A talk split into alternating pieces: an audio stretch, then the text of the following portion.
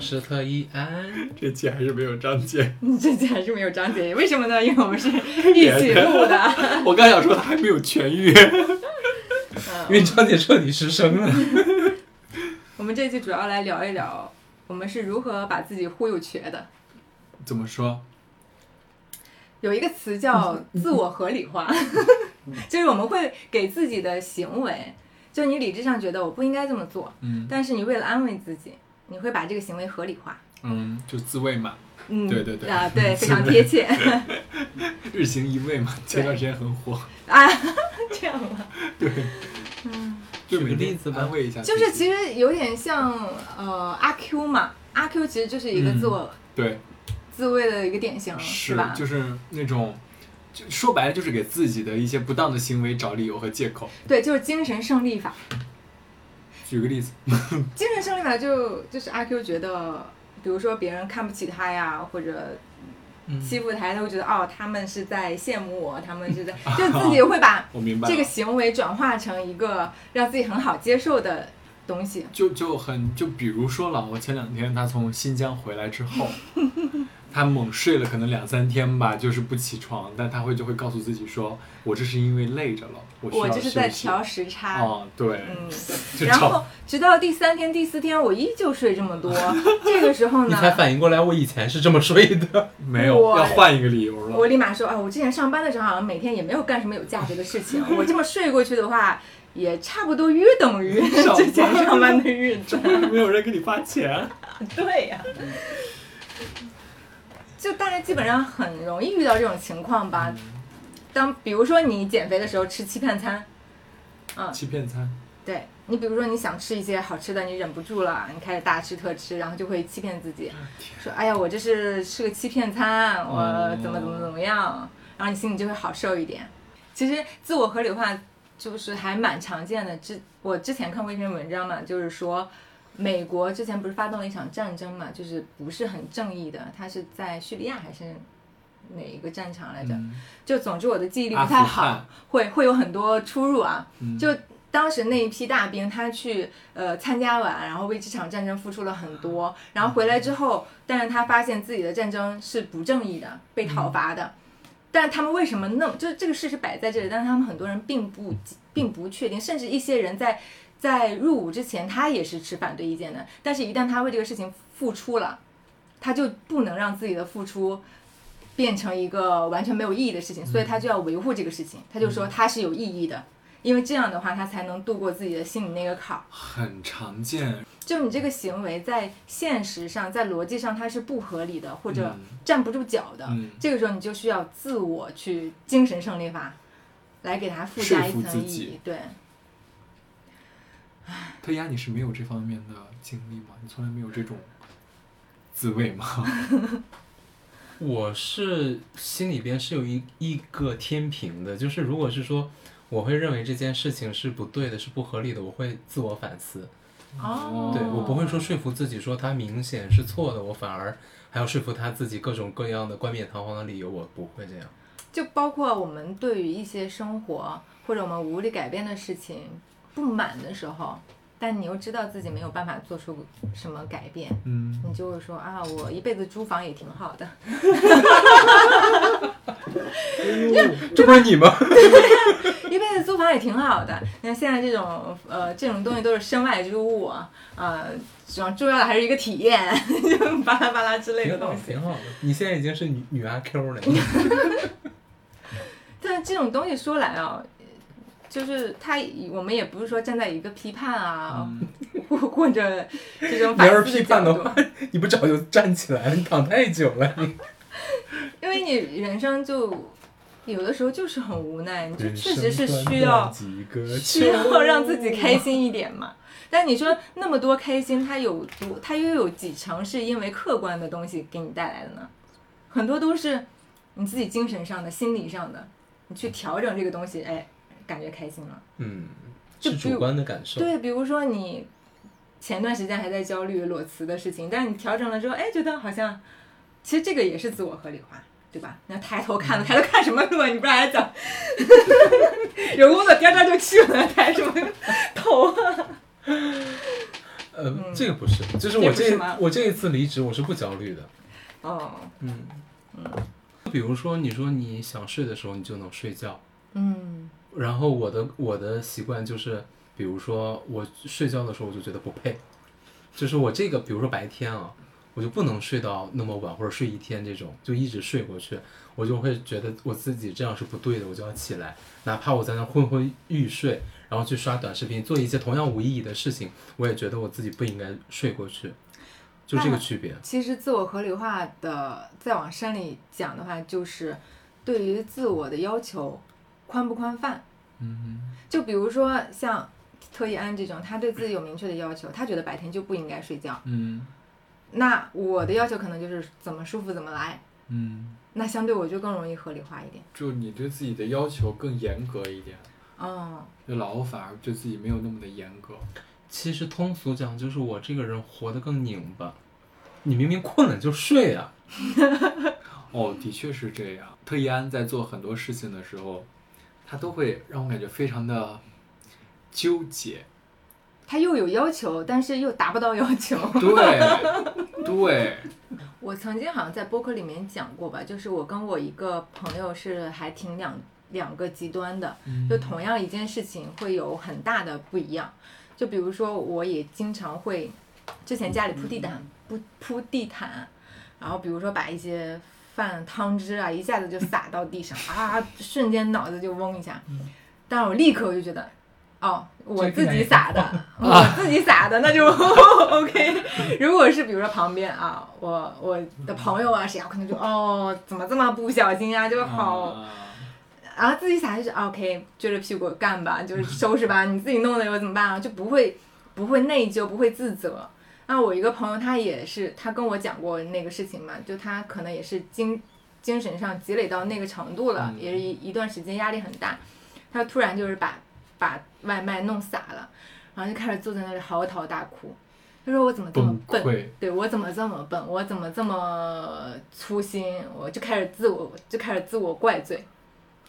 我也有深有同感。就是当我把家里弄得很乱的时候，我会说。这才是生活 呀！家里那么干净，像酒店一样，哪哪有生活的感觉啊？对，我家里就是应该乱一点，才会让我觉得我是活在这个地方，而不是说像住酒店一样，要那么干净干嘛？你会不会我们看一些看一些什么理呃一些，比如说专家说嗯，桌面上乱的人更脑子更聪明，啊、啊或者说什么呃呃，比如说你你每天刷那么多的碎片信息嘛，嗯，你总会看到一些对自己有利的，嗯你会记 住，然后合理化。比如说啊呃到了三十岁之后，你会发现工作是最不值的事 情，等等的，就是跟我的生活习惯符合，嗯然后或者是把我的一些嗯做的不足的地方，他给我合理化了，我就会啊一下子就嗯对，说的 对，就像专家提，就是不是大家都是在反驳专家嘛？就是说专家说，专家说，那是因为专家没有说到你的点嗯哎上。是。就比如说谷爱凌，她说她一天要睡十个小 时以上，对呀、这对就是人。 没优错秀的人就应该睡得多嘛。但你前两年的时候不是还一直在讲这件事情吗？就你当时你在你说了一个观点，就是小栗旬一天只睡四个小时，你觉得成功人士最最最什么最需要具备的一个品质，就是要睡眠少，要充满活力，要合理利用自己的时间，这都是你前几年说的话， 哎，就是你怎么把这件事情合理化呢？这不是自己已经合理化了吗？就是知行不一嘛，嗯啊啊，有什么稀奇的？之前不是还说经常说谁谁谁几点就开始出来工作，什么就看了一个人的传记还是纪录片之类的，我就觉得在那嗯他们儿好累啊， 就在那儿跟我分享。 人生短短几十年，何必呢？你就像雍正，对不对？就每天睡三四个小时，长期以往，那么早就死 了。嗯，我记我记得我大学的时候有一个特别特别明显的，当时我还没有自我感知到，就是下意识的反应。我跟我朋友去逛超市，嗯然后他门口有卖那种促销的酸奶，他要买的时候，我就拉他。哎呀，这个都是鞋底子做的， 因为刚看过一篇那种对，文章那个时说，候，对，对，是有有一老阵子酸嘛，奶，对，就是说我说这种不健康，不要买。然后就哦，好好好，然后就走了。然后出来的时候我有点渴，突然有点想喝酸奶了。我说哎，要不我们买个酸奶吧？他说啊，你刚才还说那个时候，我说哎呀，渴了嘛，哪怕对身体不健康，但是开心就好呀。这种明 显就是双标，是吧？对，就像我们住那个老破小，嗯，就是那些就是我们现在住那个特别小的一个房间啊，然后环境也不好啊，怎么怎么样的，我们就会说。这才是能嗯生活呀生活就是烟火气很足啊！嗯你在这个地方才能够看到很多老上海的雅居啊，啊然后天天就是那种能够体验一下最本土化的一个嗯生活的一个状态。如果有大屏能不错选的话，二话不说。 当然，马上搬走，谁要窝在这个小地方啊？每天那个老人味儿太重了， 你知道我们家那个铁门啊，你一推开那个铁门，就扑面而来一股老人味儿。天，没有说冒犯的意思，但是嗯真的是会让人觉得有一点点不适。嗯，就比如说我们每天点外卖吃，你明知道这种对身体不好，对，但是省力省时，开心呀、呃吃麻辣烫，麻辣烫里面有菜呀、什么都有，要什么有什么，对营养很全对面呀、啊。对呀、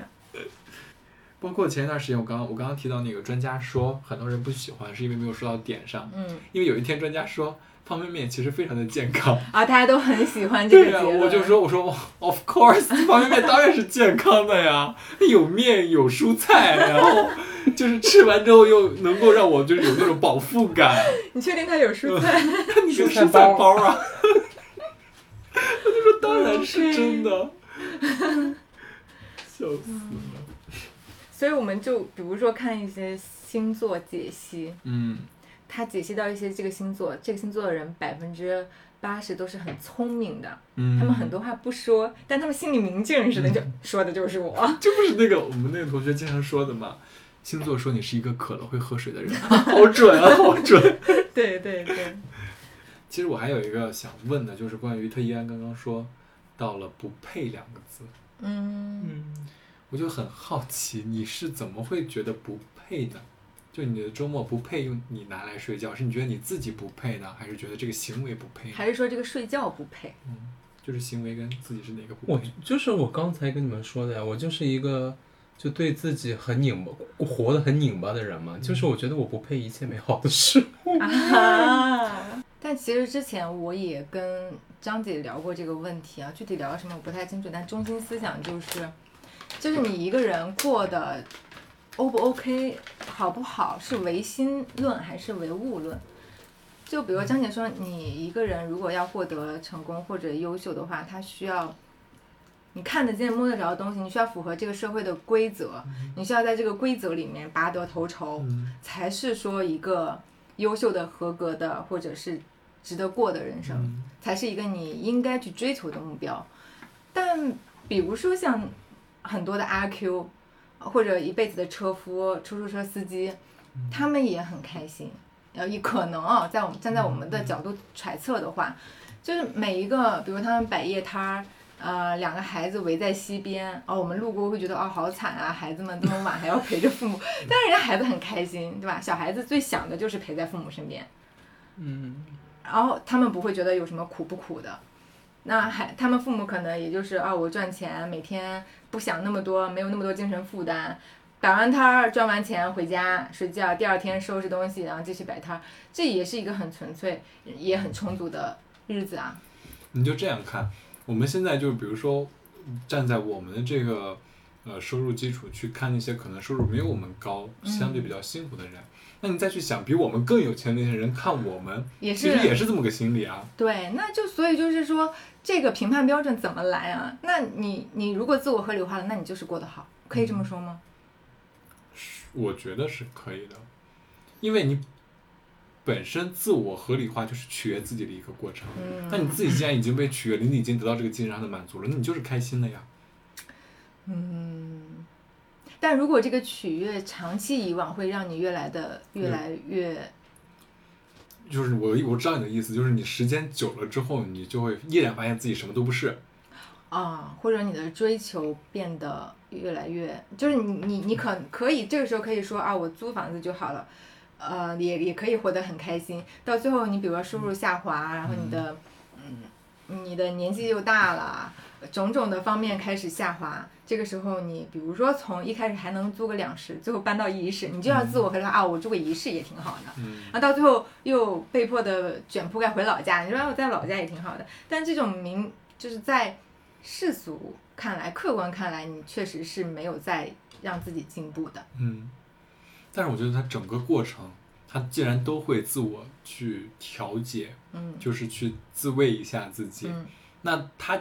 自己身在里面，你如果不把它抽出来，你在第三视角看的话，他自己就是一个得到满足的状态啊。嗯，就像，嗯，我一开始想要去传媒大学，后来没去成，我觉得嗯上戏也挺好 的。后来要考研没考上，我说嗯找了这个工作也挺好的。嗯人家想要去面中央电视台没面成，我说嗯，这个工作其实薪资也挺高的。就是我在离我的那个，按理来说啊，我在离我的梦想越来越远，但是我现在就是越来越安于现状的这么一个状态。嗯你要把我抽出来看的话，我觉得去当个主持人也就不过如此。就当你真的陷到那个角色里的时候，其实你是察觉不到那些的。嗯，就现在，你如果换一个人，换一个我的可能高中的时候的老师来看我，啊，你可能是相对比较失败的，你没有说像你高中你在写在黑板上要成为什么什么著名的什么第二个何炅，类似于那种。嗯 但是，嗯，我自己目前是满意的，我觉得就 OK 了，就是我不会去察觉到那么多。但有没有可能猛然几年之后猛然一回头，发现啊、我竟然走到了这里？嗯，但是你那个时候又会安慰自己 啊，就像你不是吗？你难道不是这样吗？你现在难道没有在自我安慰吗？我都没有在一条 线上走着，就是一直横跳横跳，我都不知道未来的方向在哪里。你这横跳了很多年，你应该也有一定一一定的这个，我唯一的自我合理化最大的一个基石就是有可能 性，我还有很多可能性。 这个确实是很多人合理化的一个对，很大的方向嘛，对吧？嗯，好想说一句，你都三十了，姐。该醒醒了， 但我觉得无所谓啊，但就是不能放弃这种呀。不然的话，我这仅仅有的愉悦从哪来嗯啊？仅有的这种安慰的心理，我应该怎么办？哎，我觉得就是合理化归合理化，你该行动的，你还是要有一个是非明 辨的。你差不多可以 了，你有点离谱。这句话换个人说，或许 OK，我听得进去。 OK，我说的这种话太多了。嗯，但是，但是我今天我当我坐在这儿，我看到老又买了新书《拿破仑大帝》的时 候，我真的我我很佩服你、啊。就是很早之前买的，一直没有开封而已。哦 OK，大明王朝 都摆这儿，《西游记》买了看了吗？没 有，那你自慰的心理是怎么暗示你自己的？ 睡觉。 总有一天我会看的。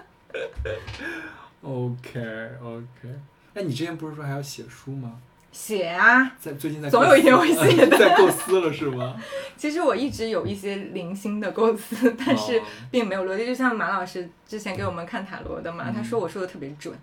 就我有一些空的。假大空的一些想法东西，但是没有一个很具体的、很结实的理论基础。嗯这确实是我缺失的东西，而且不是嗯我就是意识到还还蛮久的，但是一直没有行动。你怎么合理化这件事情啊？我就觉得总有一个时间，我会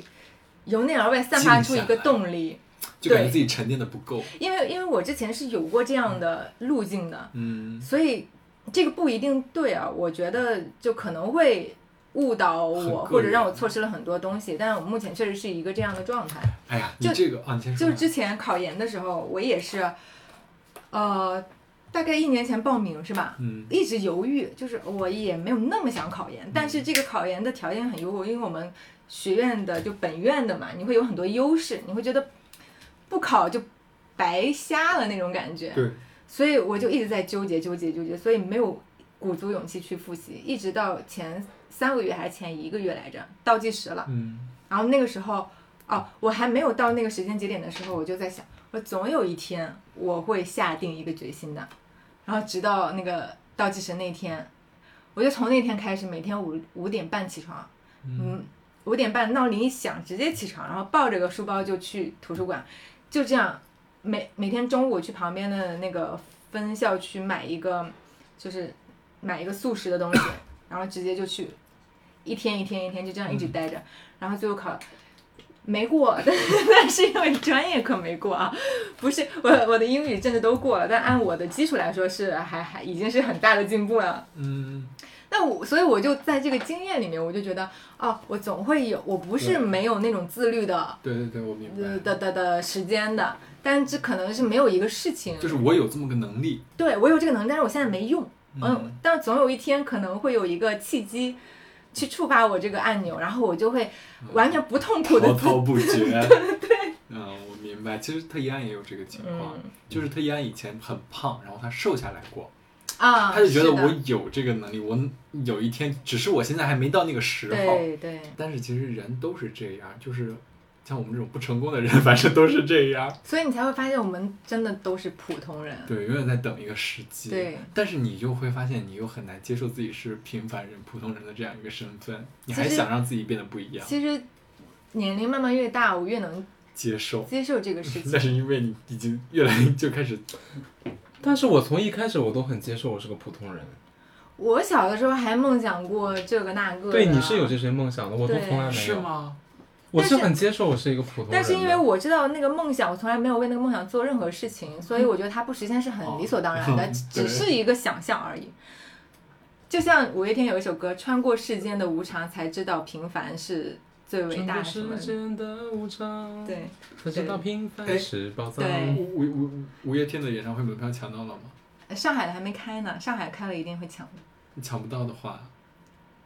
抢不到的话就坐门口听，哦、也行也行。嗯，没有什么好的办法，我们都是普 通人。嗯，我就想起我们刚刚看完的《漫长的季节》里边的那个彪子，嗯其实他就公标，对对，他其实就是一个典型的，也不能说他自我合理化吧，他可能本身就也没有那么多的挣扎。他给那个他前妻取的美容院的名字叫如梦嘛，嗯，他其实就就是一直幻想在那个，一直在梦里，并没有落地的去面对自己的现实，他也没有去对比，比如说我曾经是一个多么大学生啊，这么稀有的，然后前途多么嗯对光明，他最后从来没有遗憾过，对，没有发现我吗？也是，我也他也没有有抱怨过说为什么我的运气这么差，为什么我要会沦落到这个地步，从来没有。他那老婆不就说了吗？我是真羡慕你啊，可以永远活在梦里。你像他干的事情，他从他从那个厂里出来之后就开了出租是吧？嗯然后天天去呃养鸽子，养鸽子其实也是一夜暴富的那种希望对通过，然后买彩票，就这种都是并没有真的在面对一个变化的时代去采取任何的切实的行动，哦都还是在梦里。但你说他一辈子最后他死的那个场景还是挺印象深刻的，就脸上是挂着一个期待的微笑，因为死掉他的彩票中奖了，嗯。嗯，所以就这种人生怎么说呢，就很很真实的。我知道他的这种真实，就是逐渐认清自己的这个生活，就是当下应得的这样一个状态。没有，他没有觉得，他觉得我随时可能中彩票，我随时可哦能啊一、一夜暴富，嗯他还是在这种梦里面。就是你看公标这个人物的话，就是当然秦昊演这个角色，他给他有很呃带入了很大的魅力，嗯但是他在这个剧里边，就如果是说我们全部是剧里边的人，我们会觉得这个人物是一个很悲观的一个小人物，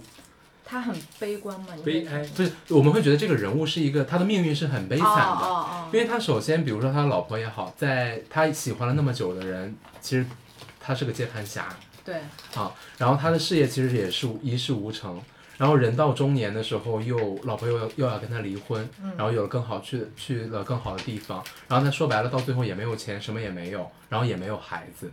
但到最后你不觉得他很洒脱吗？然后到最后的时候他不就死的也很潇洒，嗯，就是在如果是我们在剧里，就是我们如果是剧里的人来来看这个人物的时候，他是很悲惨的，但是我们是观众，我们就会觉得这这样的人的一生还挺精彩的，就起码他就是很自洽，你像他就是最后那一天早上出车的时候，还是说啊，我给你们买了豆浆，然后怎么还是开开心心的一天，我嗯们无论怎么样，他哪怕是他不中彩票，他依旧是嗯开心的满怀期待的状态。所以这个就是可以反映出来，就是一个人他这样活，就是他永远在自洽的活，其实他自己活得很好，只是我们可能身边的人可能会觉得他怎怎么样，怎么怎么其样。实就是标准不一样。对，嗯，就是像他好像他没有乐在那么其多中计较的，什么都不计较，嗯，对吧？你像那个主角范伟演的，他会因为一个事情久久的不能走出来。包但他括那个老马也是啊，对，它里面有很多人物都是因为某一个就是巨大的遗憾、巨大的亏欠、巨大什么就走不出来，嗯，但他就完他全不的一确样。是能够接受各种变化，嗯，而且我觉得在现实中，命运就是很很无常啊。那彪子有可能他真的就可以中彩票呢，嗯，他也可能晚年真的就辉煌了呢，这是说不准的呀。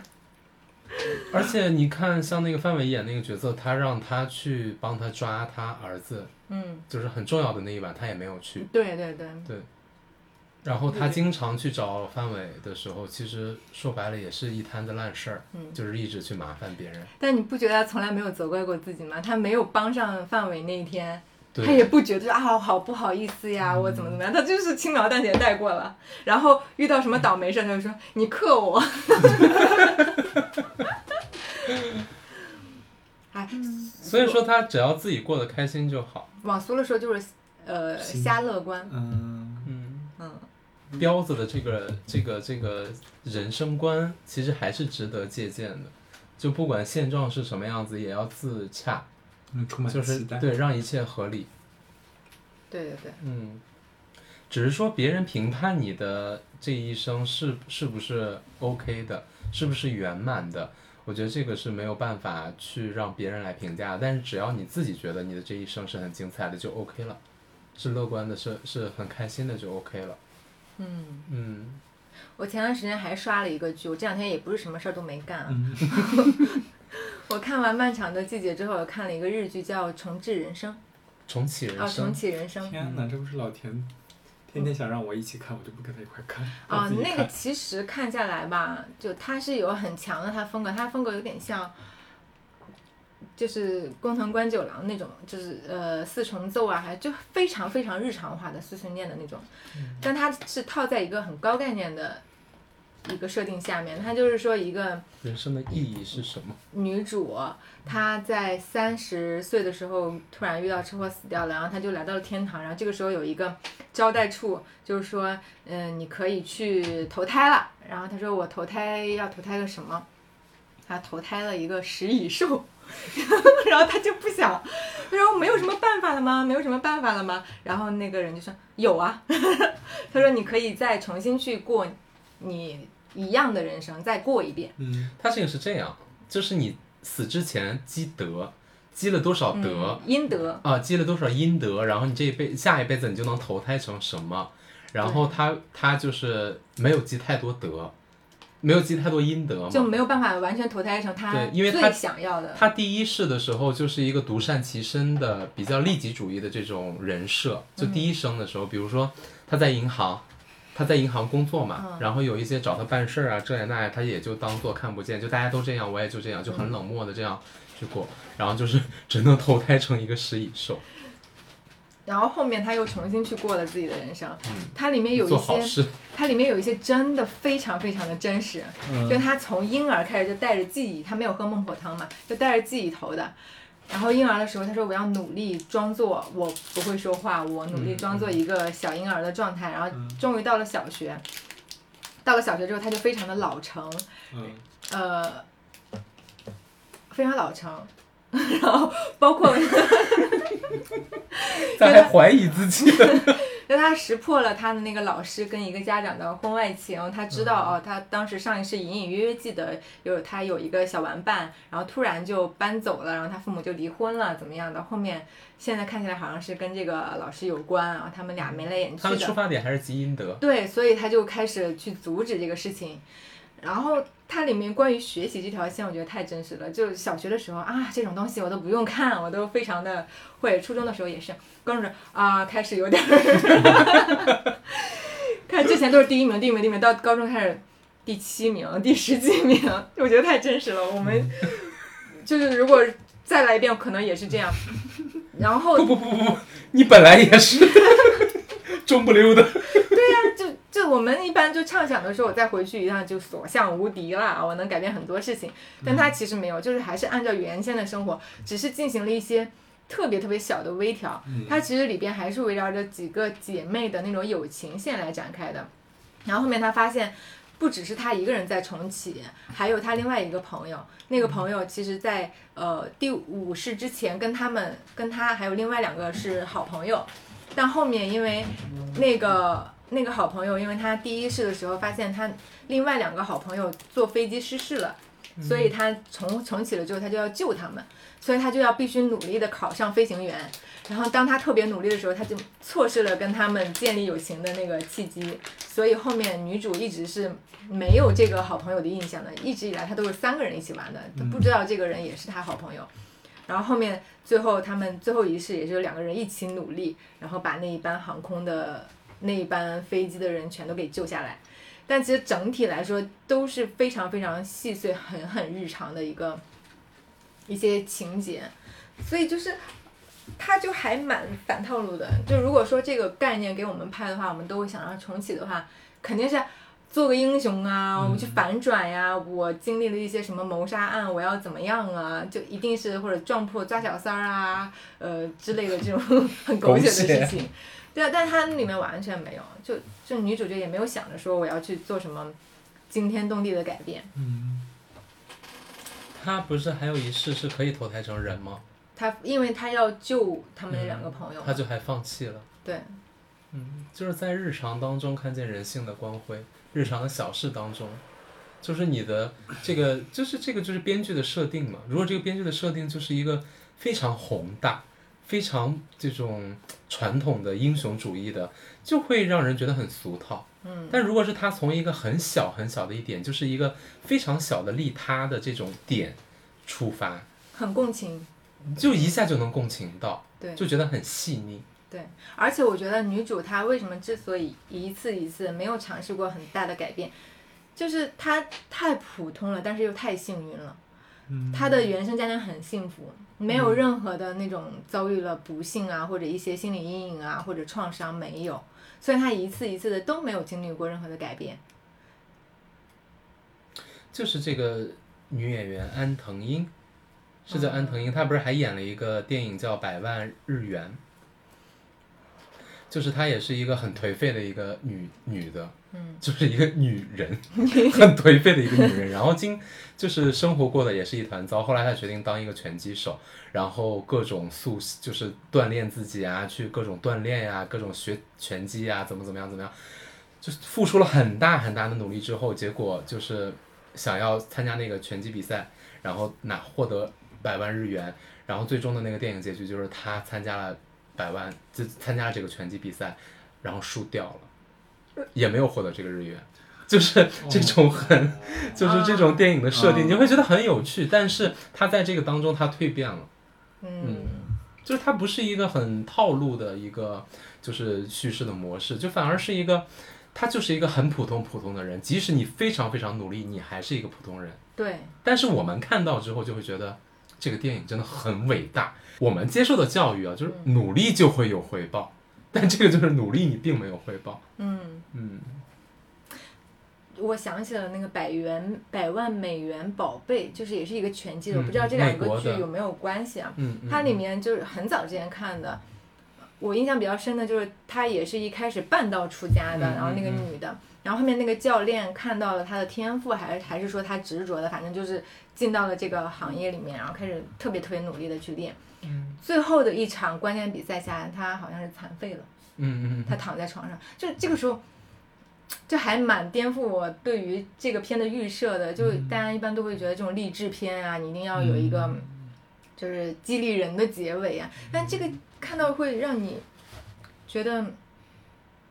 你，你努力追求的事情可能会把你推向深渊，嗯，就就是生活的无常吧。的确是，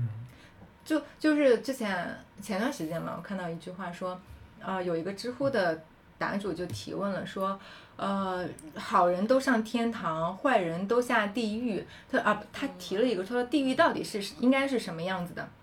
如果说坏人都下地狱的话，那地狱里面的惩罚，那不就是他们应该的吗？就是这这不是这不应该叫地狱啊，这就应该是坏人得到了惩罚，这这是一个很正义、很公平的地方。然后下面有一个高赞的回答说，其实真正的地狱是好人不一定有好报，坏人不一定有坏报，就是命运的无常，人间就是地狱。 我刚想说，这不就是人间对吗？，所以你才会很有趣。然后有时候这个也是我合理化的一个，看似跑题了，但其实就是就就是你会你会觉得这个世间有太多的无常了。 嗯，你拼尽全力，你可能努力努力努力，你不一定有好结果。那我为什么不让当下舒服一点呢？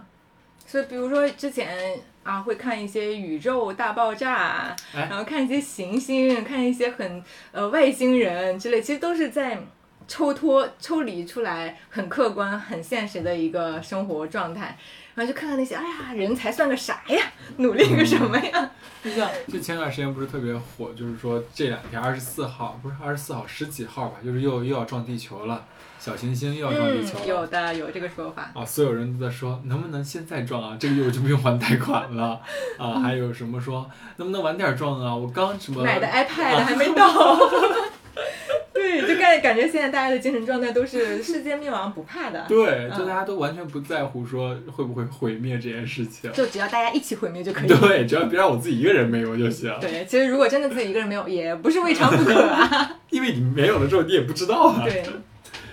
其实就当时他呃，我看《重启人生》的时候嗯嘛，他第一世的时候要转运成食蚁兽，我觉得如果是挺好我的在选的话，我觉得挺好的呀。嗯啊这就是你没有机会去犯什么错、犯什么罪恶，嗯对然后你自然的一一一世一世的轮回，你就会积到很高的 分。然后为什么大家都会想当然的觉得转生成人类是一个好的选择？嗯，这个我记得我们不是在早几期的那个节目里也讨论过吗？嗯，张姐不就说做人就是来遭罪的吗？嗯就为什么一定要当个人？但其实就是就是没当过其他的呀，嗯，真 的也可还能当过，但是喝了孟婆汤不记得了不记得了。嗯你像前段时间不是出去旅行嘛，嗯在在新疆那边就看到过很多鹰，嗯，就是你在城市里面很少，基本上没有看过嘛。然后当时那个鹰就在你的车的前方就飞，他们是把翅膀就这样伸开嗯滑翔的，嗯，就感觉好自由啊！对，而且你你就会想，好像也没有那么多圈养鹰的人，嗯就有过那种少熬鹰啊或者怎么，但很少对。而且就算是你熬鹰，你西藏那边不是也有那种，呃，不知道是养的还是怎么着的，就反正是跟鹰建立一些关系的这种，但也没有说禁锢它自由啊。嗯就，感觉鹰这个，嗯，好像还蛮蛮自由的。但是鹰他们不是说嘛，在你成为鹰之前都要被从什么山崖上摔推下下来啊，推下来那一下，哦这个预言 对，能起来的就起来了，起不来的就摔死了。概率大吗？感觉看现在目前鹰的数量，好像概率还挺大的，就是摔死的概率哦。对我，我其实以前也经常会想，我说干嘛非要当个人啊？嗯，我当个什么不好呀？我嗯现在我最想当的是什么？大熊猫。我觉得那玩意儿真的是绝了，天天。啊嗯，大熊猫真的很，因为我很喜欢大熊猫嘛，嗯，但是我觉得现在的大熊猫有一点儿，有点儿逐渐饭圈儿的趋势。就比如说完全花花呀，花花嗯或者是美国的那个丫丫，丫丫他们说遭虐待，就各种讨伐呀之类的，就让我感觉好像啊有点有点融入不进去了。对对对，但我不管是说喜欢明星还是喜欢大熊猫，都是云观看，我也很少参与发言。那你就看他们确实是，就是一辈子被照顾的很好，嗯，然后有人精心的去喂养你，但是你也不知道他开不开心。对，就像北京公园儿、北京动物园儿那个萌兰，嗯，他那个大熊猫叫越狱萌兰，几次越狱，嗯对。然后包括我们就就是观众看到他在很兴奋的跟大家互动啊，其实你不知道他是在焦虑还是愤怒还是说对怎么样，大家都是在以因为人他的面以人的眼光来解读他对。，因为他表现出了那些可能比较好笑、耍宝的一些状态，你对就会喜欢他。但的确是因为你不是他，所以你没有办法感受他的心 情，子非 鱼，安之鱼之乐也。对呀、就是当时看到那个鹰的时候，嗯是因为什么有这种感慨啊？因为我们去玩儿的时候，我们同行的一个朋友带了一个无人机，嗯，结果在第二次拿出来它的时候，就卡在了大峡谷上面， 啊然后就只能呃离它而去了。所以我们后面拍各种景啊，都是拿手机拍，或者就觉得啊眼睛看到的跟拍出来就完全拍不出来，或者你觉得哦，如果我在空中俯瞰的话，绝对会绝美。这个时候你看到大鹰就在天上飞，嗯哦，它肯定就是看到的很美。但这个时候你就会想，啊，你觉得很好看的东西，他们不一定觉得好看，他们就觉得就跟我们天天看的写字楼一样， 人类稀松的平常 人类的悲欢并不相通啊。啊、特别是跟鹰。嗯，我就是我昨天跟我妹跟我一个表妹啊，就上次一起吃饭那个打电话，她给我讲一个故事，就是我们家有一个算是外甥吧，一嗯个小姑娘，于我而言已经是很远很远的亲戚了。她特别喜欢小动物，还有养了一个银渐层儿。那个小姑娘今年五年级吧，大概，嗯她去哪儿都要带着它。她就把它，我们不是大姐大娘在山上包了一个小花园儿，类似于周末上去吃饭，大家一起，她就非要带着那个花园，在一个山里面带过去之后，那个猫它们又，你知道我们那些小县城又不会养，说养这些东西，出门还要拴个牵引绳儿什么的，就这么抱去了。一下车，猫就害怕，跑丢了，它就跑到车底下蹲着了。然后呢，就在那里叫它好长时间都没办法把它弄出来，最后没办法就说先去吃饭吧，到时候再过来看看它，因为他们就以为他们以为那猫会老老实实的待在那个车底，结果出就离开没一会儿回来，猫没了。然后那小姑娘就开始难受了，就开始哭，哭到第二天连学都不去上，天，真的很难受。然后我相信她一定也很自责，因为是她自己非要带猫上山的，而且，然后第二天就回家就哭呀闹呀，就不去上学啊，怎么样的。然后我们家里人就是我的一些表姐，然后她会说，呃，不就是一个小猫嘛，嗯就因为这个不去上学，他们就会忽视这个小姑娘的一个感情，他们就觉得小姑娘有点太矫情了，就说有必要吗？怎么怎么怎么样？其实我一开始我的反应也是说不至于吧，但是后来我就开始切身想，我说如果是憨憨跑没了的话，我说不定第二天也会没有心情去上班。但他们就是就站在他们的那个家长的角度去考虑，就觉得这个孩子就说的难听点儿，有点神经质。他们说，啊，我就感觉这种他们根本就没有办法去理解这种心理。然后包括我那个姐姐说，什么她的孩子如果因为这个猫啊、什么呃丢了，哭的不去上学，要揍他呀，怎么样怎么样的。我就觉得其实缺乏了一点儿对于这个共情孩子的共情的这样一个能力，其实我特别能理解，是吗？因为我小的时候有一件事儿我印象非常深刻。小的时候就是在逛街嘛，嗯在城里逛街，嗯然后看到了一个气球，嗯充了氢气球嘛，就是它会飘上去的那个，嗯它是个两层的，嗯就外面一层，中间一层。嗯然后我就哭，就是要买，我妈说这个不能买，买回去之后它没两天，它它就瘪了瘪了，你又要哭。嗯我说不行不行，然后就哭了一顿，哭了一顿，最后还是熬不过，我就给我买了。OK，这第一顿哭，哭完之后买了，回家之后，第一天晚上，外面那一层破了，哭了一顿。 第二天晚上，里面那个破了，又哭了一顿。 我妈说这个气球啊，给你买回来哭了三顿。 因为小孩哎子的世界就是那么大呀。对，而且最严重的是，最我觉得最要命的是，这个小姑娘其实她她妈妈说她有一点点类似于抑郁的那种心理的一些问题。她买这个小猫咪本来就是为了缓解，啊让她那个能可能会好一点啊。然后我就会发现，大家其实并不是很重视这件事情，嗯，大家就觉得就是一个小学生养的猫丢了，小学生难过不去上学，在他们看来就是这么一个故事，但其实他忽视了很多情感深处的一些，比如说这个猫是用来治愈这个小姑娘的，现在猫丢了，而且是因为这个小姑娘自己的行为弄丢的，她得多难受，他们可能不会去考虑。就我们大人丢一个猫也会很难对受啊。所以我当时其实说实话，我也能理解这些家长，嗯因为我们很多他们没有养过小宠物，或者是或者是他们没有心理这些问题，他们根本没有办法去理解这样一种行为。其实就是还是教育环境嘛，他们从小可能就是那种比较粗枝大叶的养出来的。对，我前两天看了一个截图，就是说小红书跟抖音的生态是多么的不一样。嗯，就是一个妈妈嘛，她发了一个帖子，她说我呃，你有没有什么遗最遗憾的事情？然后有一个妈妈就说，我呃前段时间带着两个孩子去了上海，嗯然后当时在那个人民广场逛街嘛，几个孩子就吵着说要买那个 M、m 豆儿。嗯嗯，人民广场那不是有一个，它是好像旗舰是店旗舰店嘛，对是全国最大的一对家。，然后当时那个妈妈就说排队太多了，嗯就没有给他们买。嗯，然后嗯几个小孩子也是吵着闹着，反正就是一生拉硬拽的拽走了。嗯然后后面他说我回家了之后，我才就是刷到嘛，说上海这一家 M、m 豆是呃全市全呃全国最大的一家，嗯然后是多么的难得，嗯，啊然后他才觉得哦，这是真的是我很遗憾的事情。我在他们的童年没有带他们去吃这个 M、m 豆，嗯，然后怎么怎么样的，就在那里说自己多遗憾多遗憾，说以后有机会还要再去上海，一定要帮他们圆回这个遗憾。嗯然后下面的小红书下面的评论，很多妈妈就说，啊，我要是有有你这样的妈妈，就真的就是很幸福啦，或者说嗯啊，我作为妈妈特别感同身受，有时候就小少儿不得嗯， 困为一生生、，啊，对这种遗憾，对于小孩子们来说，真的是可能就是一辈子的。你比如说小时候，呃，得了一个什么，没有得到一个很心爱的东西，你可能真的会很难受，怎么样的。嗯然后到了抖音就是，别管他，两天之后他就要别的了，那 三天之后他就忘了， 就就是他们就会觉得这个母亲在矫情。嗯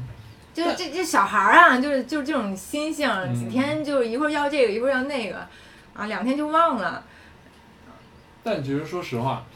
这两方就是就像我刚刚提到那个，很多家长就是他不懂孩子这个心理，我都能理解。嗯就是作为孩子那方面我能够理解，但作为家长我也能理解。就比如说他说那个两三天就忘了，的确是这样。啊，也是，完全就是这样。如果当年你妈没给你买个气球，你会觉得她怎么很过分吗？嗯不会啊，你不根本会就不忘记得了我要过那个气球。对，他的确是不会 care，但是你一旦买了的话，你不提你也不记得，但一旦有这种事情勾起你这个回忆的话，你也会觉得哦好暖啊，怎么怎么样怎么样，所以其实都能够理解。而且这种东西，就是当你小的时候，你的一些小的愿望都被满足的时候，嗯就会以会会会对你的心心理长期的会形成一些改变。对，我觉得那个也得也得是每一次都能被满足。嗯，就其实就是一个家长教育的方式吧。嗯而且当时我记得有一次跟我朋友去逛上海海洋动物园，嗯海海昌海底不就就是一个海底公园儿还是什就么？是一个海洋什么公园？嗯嗯然后当时不是就因为它出口就连接的那个小礼品店嘛，嗯然后当时就觉得啊这个好可爱呀、嗯然后我朋友就说哎那我们就买买一两个做纪念品吧。就他他的习惯就是每次去哪里玩，他都会习惯性的带一两件纪念品。嗯然后这是我的纪念，虽然说这个东西可能有溢价，你在网就很多家长就会说带着孩子这里的东西贵，嗯我们回去在网上几十块钱就买了。他说这个对于心理上的体验是完全不一样的，对，而且你走出来之后，你很少会有家长再去网上去给你买。是的，当场就买呗。对，所以但是我说当场就在网上买，还有一点就是，关于其实刚刚有一点点跑题，但是我还是想要把它拉回来，就是关于遗憾这个事情。昨天我们去参加了一个戏剧党课，然后我们走在那个上戏的校园里面的时候，我们班同学就在讨论说，哎呀，我们一九级正赶上三年的疫情，我们入学的上半年是正常的大学生活。紧接着下半年就开始疫情了，一直到我们嗯毕业这一年，它才放开，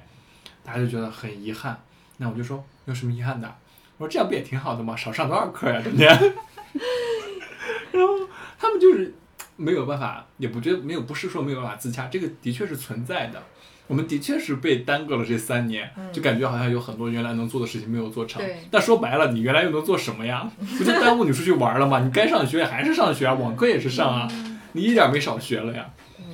就是我觉得每个人的想法的确是有不一样的点，那嗯就看你怎么去看待这件事情。对。很多人都是忆往昔，忆往昔，嗯或者可能如对果，其实我是一个很排斥说如果当时的人，嗯因为我又要牵扯到我的家人了。 我的姥姥和我的妈妈就是一个经常容易懊悔的人，说哎呀当时怎么怎么怎么样就好了，哎呀当时怎么怎么样就好了。但我就很反感他们说这种话，我觉得既然当时已经没有能那样做了，那我们现在你如果一味的去考虑当时如果怎样做了的话会怎么样的话，我觉得一点意义都没有。你还不如去去解决当下所实际存在的一些问题，就比如说你当下的一个心理的状况，怎么去看待这件事情，我觉得这些都比你去想如果当时更更有意义一点。其实我们也经历过一些，就前段时间的那个工作的机会嘛，就对我来说真的还蛮戏剧性，很抓马。嗯，对，然后当落定的那一刻的时候，我有一瞬间我在衣柜里整理衣服，嗯，然后突然就脑子里有一个很奇怪的感受，就觉得真有趣， 就嗯 真你他妈好笑，对，你就抽离出来看，你会觉得哇，真的比剧本都要抓马精彩，啊、呃你不会去很切实的判断它，我以后怎么样，我错过这个机会可能怎么怎么样。对，当时真的是有一种旁观者在看、嗯看嗯你人生剧本的那种感觉。对，就像同样也是上次我们一起分享的那个成功的那个机会，哎呦，当时说那个成功的就是去面那个央视嘛。我在面之前，我从来没有觉得我会特别想去当一个主持人，嗯但当我面了没面上之后，我才知道原来我内心是多么的渴望想要去当一名主持人。 嗯那我们今天就先聊到这儿吧，下期再见，拜拜拜拜。拜。